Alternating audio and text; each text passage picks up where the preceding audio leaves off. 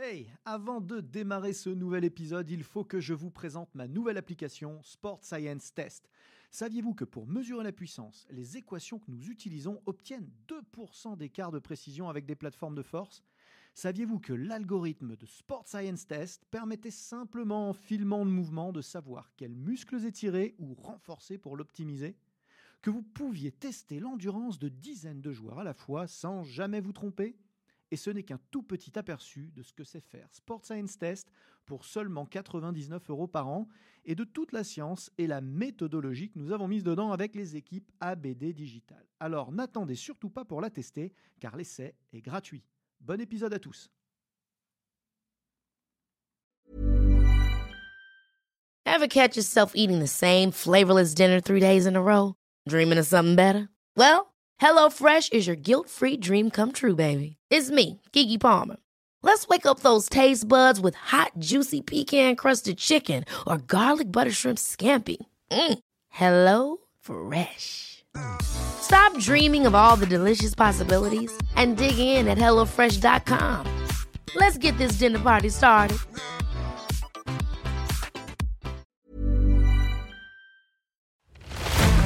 ABD Podcast, toute l'information vulgarisée sur les sciences du sport appliquées au terrain. Préparation physique, réathlétisation, réhabilitation fonctionnelle, prévention, récupération, vous apprendrez tout des meilleurs experts de la planète prépa physique. Bonjour à tous, Aurélien Broussel d'Herval pour un nouvel épisode ABD Podcast. Je reçois pour la seconde fois Simon Trubert. Bonjour Simon, Aurélien, merci bonjour à de, tous. Merci de venir, euh, de revenir nous, euh, nous partager ton expertise. Simon qui est euh, tout à la fois coach sportif et euh, kiné, euh, c'est précieux ce genre de profil parce que il partage sur des thèmes qui nous concernent tous. C'est particulièrement intéressant. Aujourd'hui, on va parler de genoux. Carrément. On sait, euh, on sait à quel point euh, ça peut être une, une- une grosse problématique, énorme source de blessures, euh, mais particulièrement complexe à gérer dans le, dans le return to play.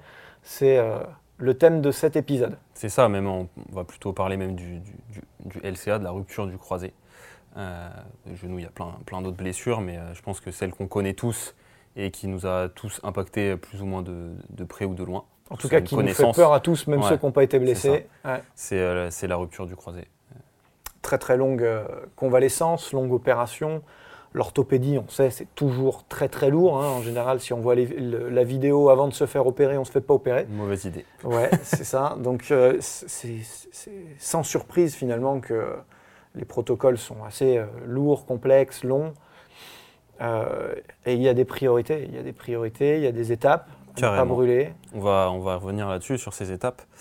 Euh, premièrement, euh, première phase, on va dire, ça va être, euh, premier objectif pour, le prépa ou pour le kiné, je pense, ça va être de, refaire marcher la personne correctement. Donc ça, ça va plutôt être fait par le kiné. Le prépa, qu'est-ce qu'il va pouvoir faire pendant ce temps-là?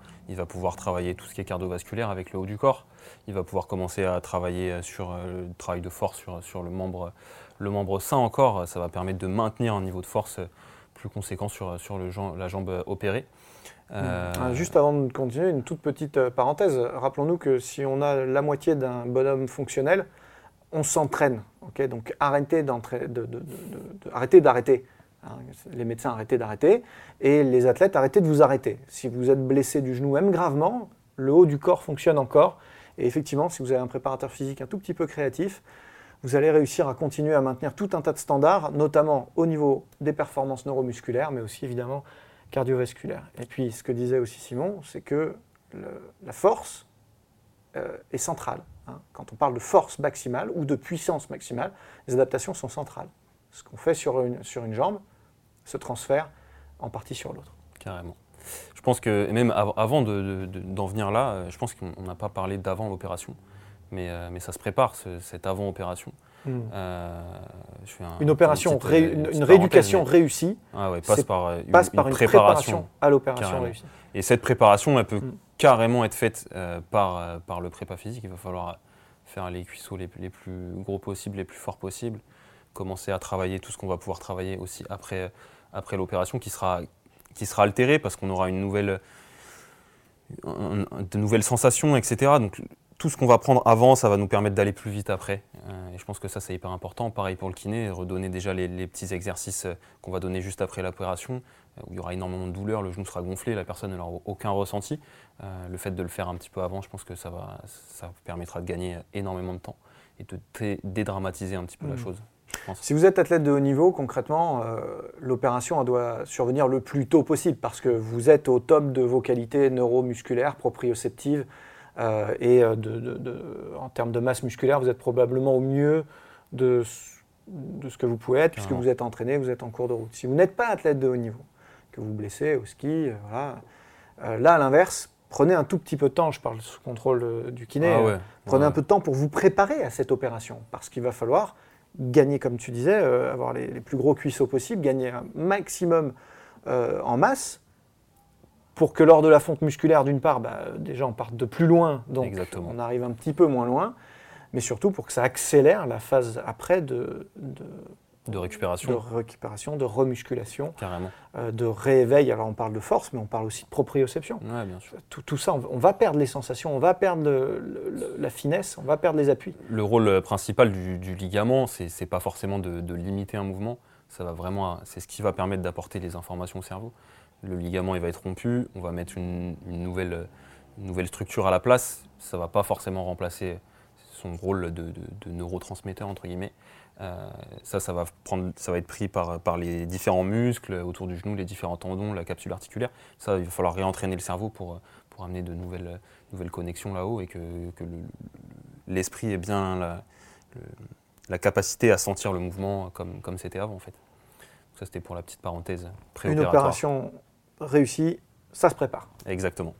Donc on revenait, première étape, euh, bien remarcher, donc euh, ce que pouvait faire le kiné, le préparateur physique. Euh, une fois que c'est bon, deuxième étape, ça va être reprendre à courir le plus rapidement possible, j'ai envie de dire, avec sans risque, bien sûr. Hein. Donc sans risque pour un patient ou un athlète, ça veut dire plus d'inflammation, pas d'œdème, ça paraît logique. Euh, et reprise progressive forcément. Et stabilité, euh, du, genou, j'imagine. On a, on, a quelques petits, on a quelques petits tests exactement euh, qui vont être hyper intéressants. Les hop tests, single hop test, triple hop test, donc tests de saut avec plein de, plein de normes, etc. qui vous, qui vous seront indiqués dans ton livre, je pense, peut-être Oui, ils sont dans, dans, dans, les tests de terrain. Exactement. donc, ouais, hyper, hyper important. On va contrôler le membre sain du membre opéré.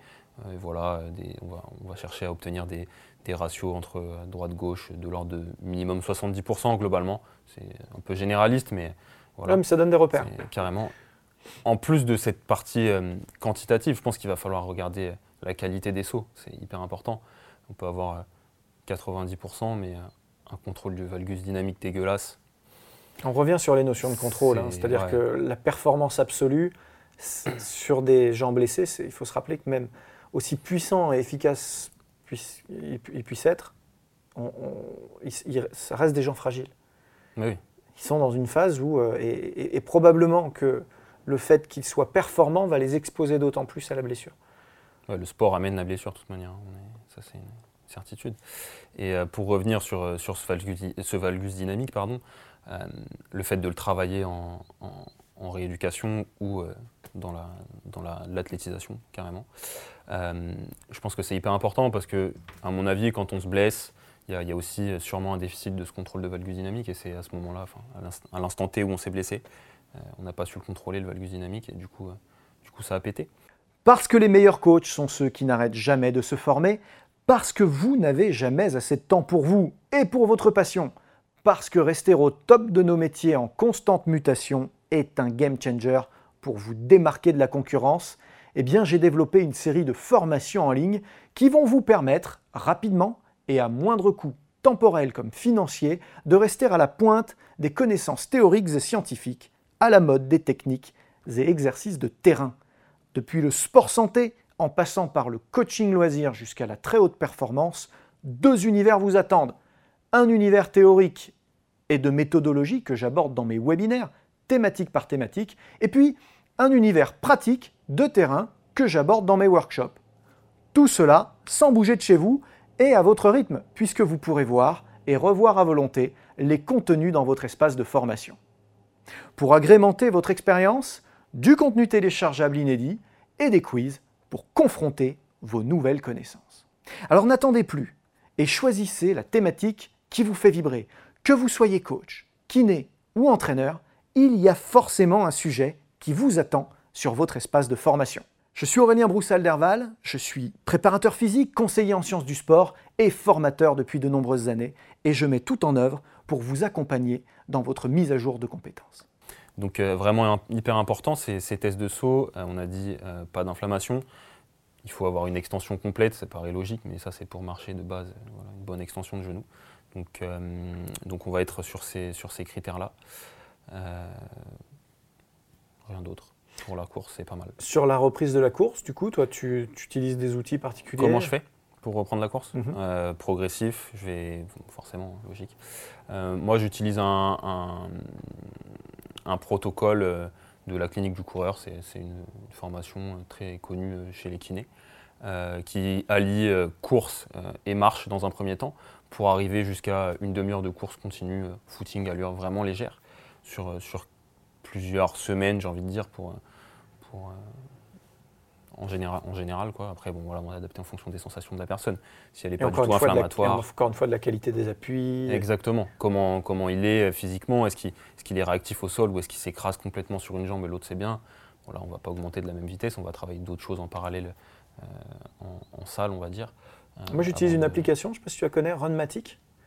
Je m'en sers pas, mais. Euh, Runmatic qui te permet de monitorer un peu le, temps de vol, la, qualité des appuis. D'accord. On se met, euh, c'est un peu la même technologie que MyJump euh, ou, MySprint, euh, ouais, ou MySprint. Moi, je vais tester ça alors. L'idée, c'est de, de, de, filmer et de se servir des capteurs à très haute fréquence des, mmh. des, smartphones. des smartphones pour détecter, en fait, le, le, enfin, indiquer à l'application le moment où le corps, le, le, pied est en appui au sol. Mmh et euh, du coup le corps est en suspension. Donc on a le temps de vol sur chaque appui, euh, la fréquence des appuis, la différence droite-gauche. Euh, je vais en tester ça. à partir de l'arrière, c'est hyper intéressant. Je pense que je vais tester ça dès la semaine prochaine à mon avis parce que ça peut être un outil clairement très intéressant. Ah ouais, essayez ça, Runmatic. Pour, pour guider la, la prise en charge après, je pense. Et dans une deuxième phase, du coup, je vais utiliser peut-être un peu plus euh, des, profils force-vitesse, notamment sur le sprint, mais un peu plus tard, du coup. Ouais, je pense qu'on y reviendra un petit peu après sur la partie euh, vraiment retour à la, perf et, au, jeu aussi. Euh, donc voilà, retour dans un premier temps, en termes, si on peut parler de délai entre guillemets, mais c'est très généraliste, on va dire que ça passe de l'ordre de de 2 à 4 mois pour la reprise de course en fonction de comment la personne euh, récupère. Il y a eu une revue de littérature qui a été faite euh, il y a 2-3 ans euh, qui recensait un petit peu tous les différents critères qui, pouvaient être retrouvés sur, sur la reprise de la course. C'est assez étonnant parce qu'on s'est rendu compte que 80% des critères, c'était le critère temporel en premier qui, qui, rentrait en compte, sans, sans autres, facteurs, sans autres facteurs extérieurs.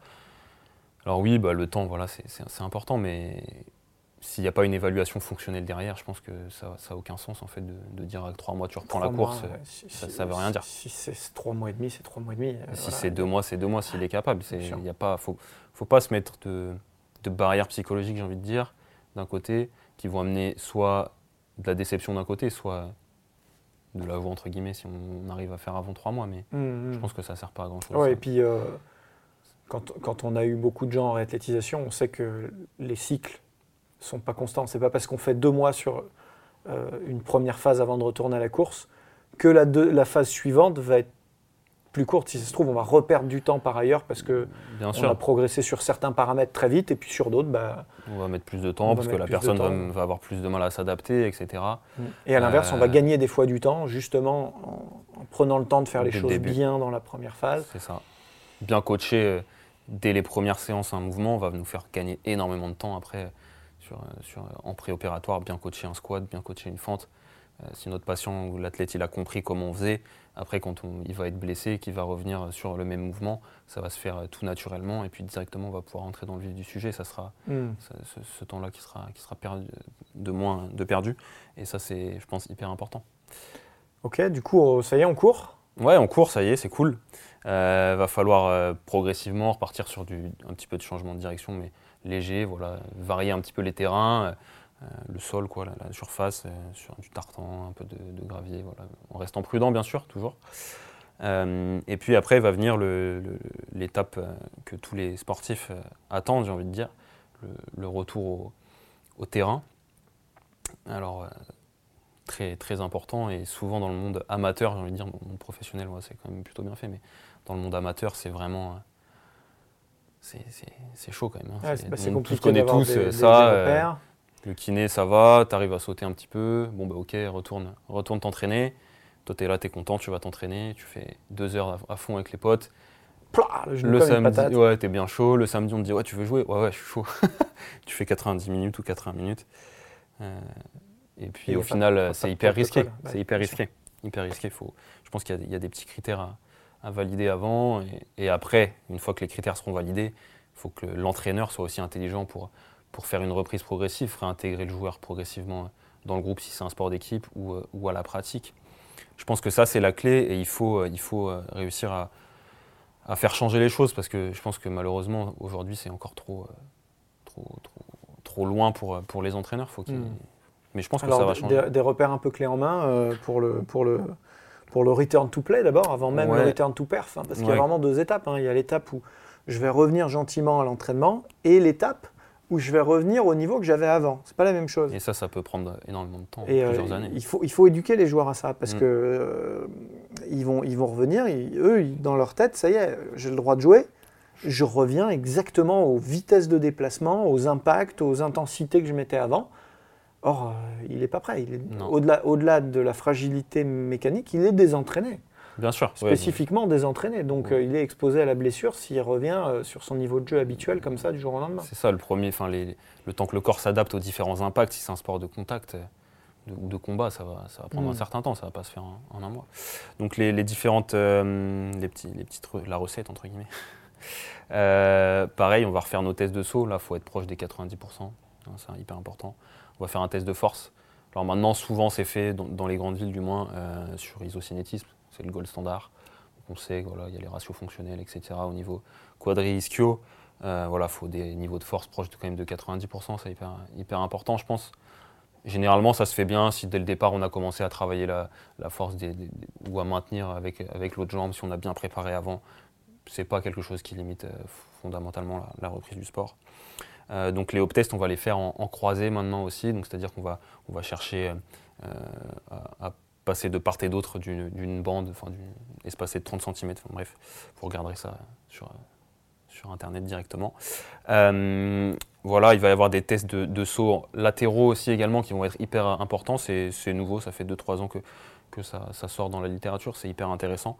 Euh, il va y avoir des tests de, stabilité, de stabilité de, lors de sauts rotatoires, etc. Ça va être vraiment, vraiment intéressant également. À différentes hauteurs, j'imagine aussi Ouais, il y a tout ce qui est euh, drop jump. Euh, donc voilà, ça c'est pas mal. Avec, là, y a, on est en train de faire un, début avec Thomas. Il y a un, sujet sur la force de, réactivité au sol. on attend de voir la, présentation, ça va être hyper, hyper intéressant. donc il y aura ça peut-être dans les années à venir qui va sortir, je pense aussi. Avec MyJump, là on peut calculer aussi le temps d'impact. Euh, vraiment important, voir euh, la qualité de pied aussi de, notre athlète. Euh, qu'est-ce qu'on va avoir d'autre? L'amplitude. on avait dit tout à l'heure, amplitude en extension complète. La flexion, moi personnellement, c'est quelque chose que je travaille peu dans la première phase de, prise en charge parce que pour moi, ça va récupérer progressivement en fait, avec la diminution de l'œdème et de l'inflammation. par contre, dans un second temps, pour récupérer les derniers degrés, il va falloir y aller dans cette flexion. Et je pense que c'est une nécessité parce que si, on, si le kiné ne fait pas le, la demande euh, à l'athlète de se mettre à genoux et de venir chercher une flexion max, un talon-fesse, euh, la personne ne le fera jamais euh, dans un premier, enfin, naturellement, toute seule. Donc il y a une phase finale en fait où c'est important pour toi de remettre les gens à genoux quoi. Ah ouais carrément se mettre, faut qu'ils se mettent à genoux mais ça ça va commencer dès le troisième, quatrième mois, mais dès qu'ils peuvent, faut, surtout sur les, opérations type Kenneth Jones, où on va avoir une grosse cicatrice devant qui peut être un peu sensible, on va avoir un peu peur de se mettre à genoux.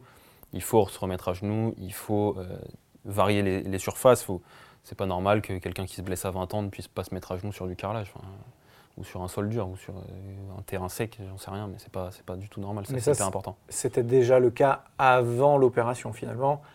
Euh, il aurait fallu déjà qu'il soit capable de se mettre à genoux avant l'opération. Beaucoup de gens sont. Ouais, c'est vrai, c'est vrai. Il y a une phase, ça, doit intégrer déjà nos protocoles de préparation. Bien sûr. euh, que, que- que- enfin, de- même pas de préparation, de, de prévention, pardon, Mm. que les gens soient capables de se mettre à genoux, c'est finalement tout ça. C'est la vie. quoi. et accroupi, oui, c'est la vie. Ouais, C'est- une nécessité. Donc euh, ouais, ça franchement c'est un point vraiment important, euh, pouvoir se remettre à genoux et assis sur les talons. Je pense que c'est quand même un minimum euh, syndical, j'ai envie de dire. Mm. Hein. Euh, donc mobilité, force, proprio- proprioception, on en a parlé. Tout ce qui est psychologique, l'aspect psychologique. Je pense que cette blessure, elle a un impact euh, extrêmement fort sur, euh, au, niveau, au niveau personnel. Pareil, il y a une étude qui me vient en tête là qui disait qu'il n'y a que 50% des gens qui reviennent à leur sport d'avant blessure. Pour moi, ça me semble très très peu.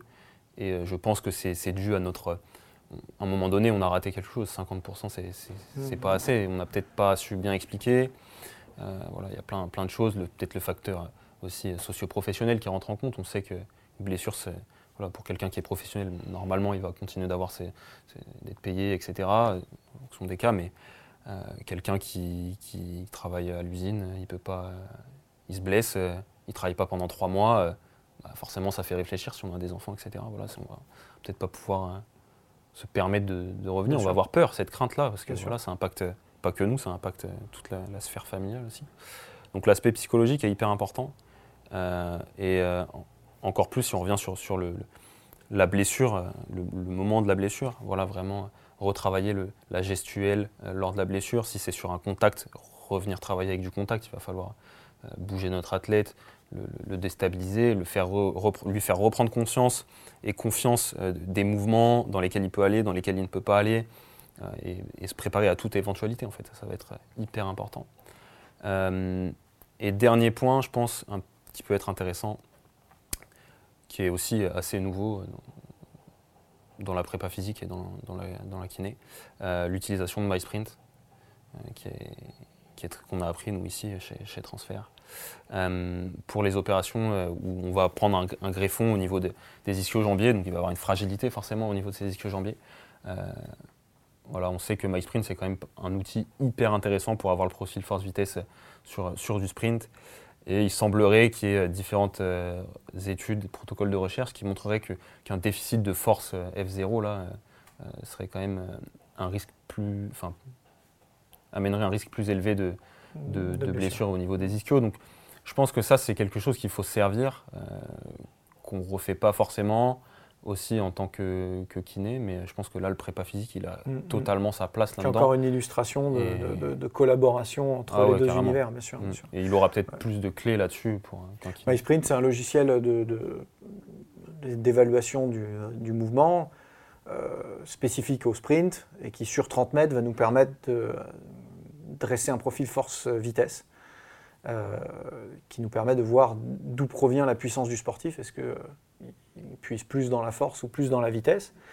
Alors, euh, outre euh, des, euh, un outil de détection de la blessure, parce qu'effectivement, on a détecté euh, scientifiquement des corrélations entre les blessures et des profils déséquilibrés.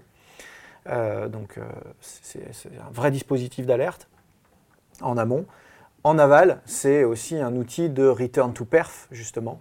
On est au return to play, on est capable de, euh, courir euh, dans de bonnes conditions, mais pour euh, savoir à quel moment on va pouvoir recourir aux conditions d'avant blessure, eh ben là, on va peut-être justement utiliser MySprint et superposer les deux profils pour savoir si effectivement on est au même niveau de puissance, de force et de vitesse qu'on avait auparavant. Ce qui, est, hyper important aussi dans, dans toutes ces évaluations euh, de, retour euh, au sport, c'est que généralement on compare un, état, euh, on compare pas un état avant la blessure parce qu'on n'a pas forcément les, données.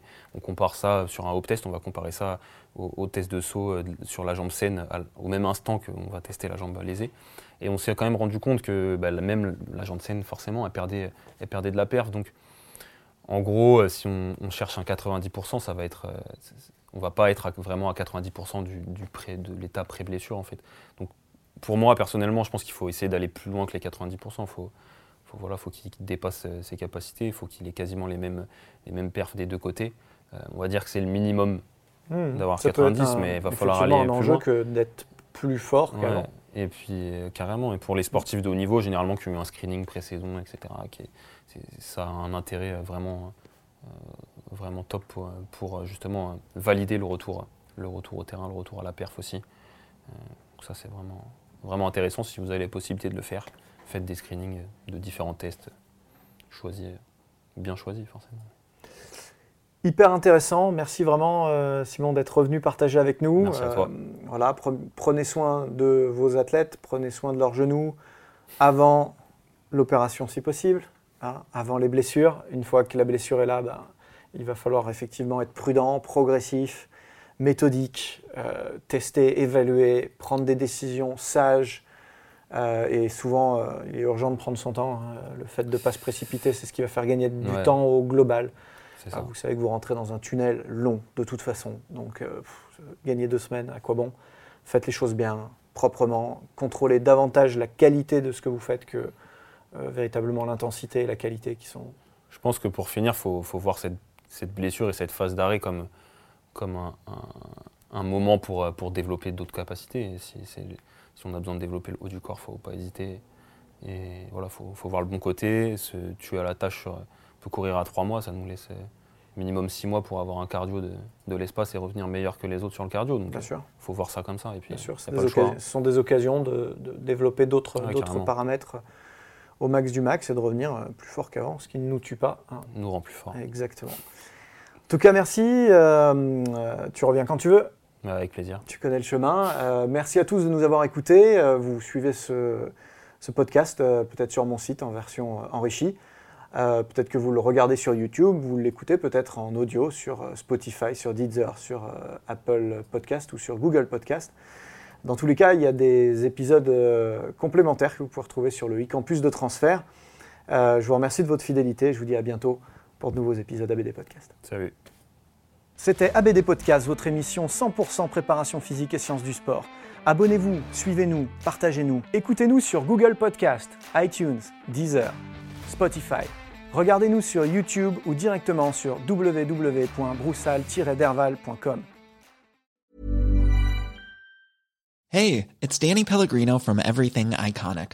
Ready to upgrade your style game without blowing your budget? Check out Quince. They've got all the good stuff, shirts and polos, activewear and fine leather goods, all at 50 to 80% less than other high-end brands.